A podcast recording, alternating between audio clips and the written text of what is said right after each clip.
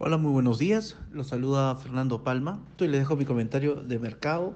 Ayer, luego de terminar mm, mi audio eh, diario, recibimos unos tweets de Donald Trump, que ya está recuperado, está en, la Casa Blanca y, y, al parecer está muy metido en la campaña, muy metido en las acciones que pueden realizar para de alguna forma lo favorezcan en la votación del 3 de noviembre. Estamos a 27 días de las elecciones y Trump lo que hizo fue mencionar a través de un tuit que había instruido al equipo negociador el que está viendo el paquete fiscal con los demócratas, de que detenga las conversaciones. Ese, ese era básicamente el tuit. Inmediatamente las tasas del Tesoro americano que estaban subiendo, la, la, bolsa americana que también estaba recuperándose, cambiaron, giraron inmediatamente de, de, de signo, pasaron de positivo a negativo, las tasas pasaron de estar subiendo a, caer y el dólar que había tenido pérdidas hasta ese momento empezó a tener ganancias. En un escenario, claro, ejemplo de episodio de Risk Off. Y obviamente fue una suerte de campana de alerta recordando a los participantes del mercado que estamos exactamente cerca de la elección y se esperaba este nivel de volatilidad. Durante el fin de semana el mercado estaba bastante complaciente, viendo básicamente que se daba el escenario base donde Biden tenía una mayoría en la Cámara de Representantes y en el Senado y ganaba con una probabilidad bien alta. De hecho, de hecho eso, se ha vuelto a confirmar hoy día. 538, que tiene un modelo de predicción sobre las probabilidades de Biden, está arrojando hoy día 83% de posibilidades de que Biden gane la elección. ¿Qué pasó luego de, del mensaje? Bueno, Trump un poco lo que ha estado mencionando es que él podría hacer con órdenes ejecutivas u otorgar los cheques de estímulo por 1.200 dólares.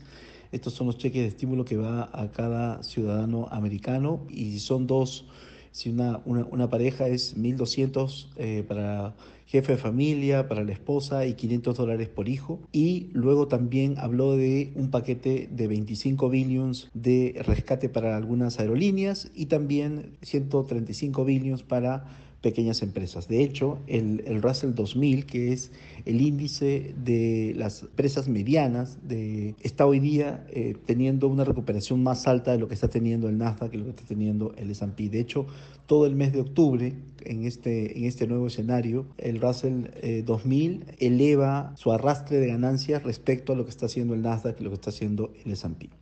Entonces, estamos viendo nuevamente, ayer, ayer fue, eh, luego de a media mañana con los tweets fue negativo el, el, comportamiento del mercado, hoy día abrió positivo y las bolsas ya están subiendo nuevamente con, con estos tweets que están viniendo, que están viniendo de Trump. Por ejemplo, el, el S&P está subiendo 1.30 y el Nasdaq está subiendo 1.6. A nivel global, las tasas han vuelto a subir, sin embargo, todavía no están a niveles que estaban eh, ayer por la mañana. El, el bono del Tesoro americano, la tasa está subiendo a 0.77, casi 0.77%. Esos son los máximos que han tenido en, en un rango contando a partir de digamos, fines de agosto. Entonces, este rango se mantiene, estamos en la parte alta, pero se estaban quebrando los, los rangos ayer por la mañana. Entonces, nuevamente, hoy día es como que borrón y cuenta nueva, todos los tweets que salieron de Trump se vuelven a borrar de alguna forma y ahora nuevamente se está viendo con esperanza estos tweets que están llegando de alguna ayuda por parte de la administración Trump, que le faltan ya 27 días, como nosotros no éramos tan optimistas en que se llegara a un acuerdo entre republicanos y demócratas, y además eso demoraría algo así como dos semanas, o sea, es decir, tampoco es que sea una gran, gran ganancia.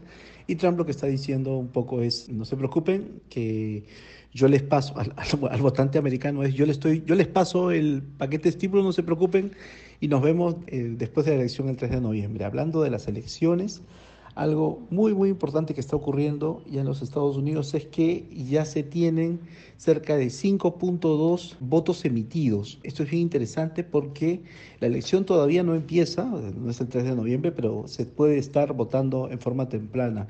De hecho, hay campanas por el early vote y se están teniendo 5.2 millones de votos ya emitidos y en este mismo periodo, en el 2016, iban tan solo 75 mil. De hecho, están esperando que eh, haya una, una mayor participación de votantes en esta elección que en cualquier otra elección pasada.